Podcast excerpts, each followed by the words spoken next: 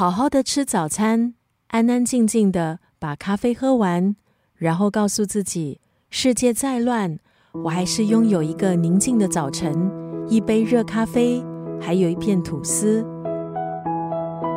今天在九六三作家语录分享的文字出自这本书，这本书的书名非常可爱，《吃饱睡饱，人生不怕》。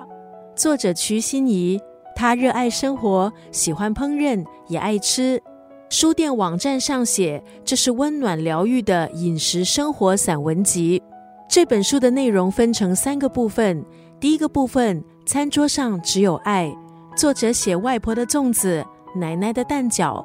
爸爸做的生菜沙拉，借由不同的食物书写他成长的记忆。书的第二个部分，吃饱睡饱，人生不怕。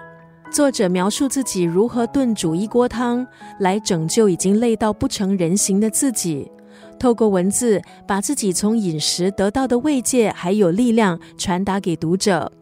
书的第三个部分，做个没有用的人也可以哦，其实是想告诉读者。人生当然不容易，就算暂时荒废时间也没关系。对自己不必要过于严苛。除了文字，这本书也有十几幅饮食生活插图，还附赠作者的私藏随性好吃食谱。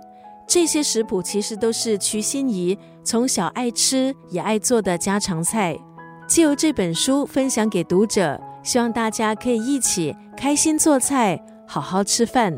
今天在九六三作家语录就要分享出自这本书《吃饱睡饱，人生不怕》当中的这一段文字。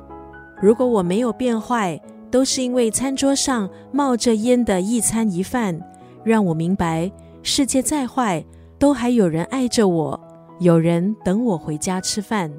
我们常说家家有本难念的经，虽然有不圆满，有争吵，有眼泪。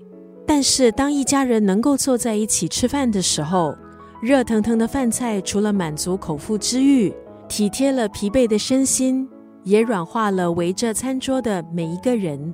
今天在九六三作家语录分享这段文字，出自瞿心怡的《吃饱睡饱，人生不怕》这本书。如果我没有变坏，都是因为餐桌上冒着烟的一餐一饭，让我明白。世界再坏，都还有人爱着我，有人等我回家吃饭。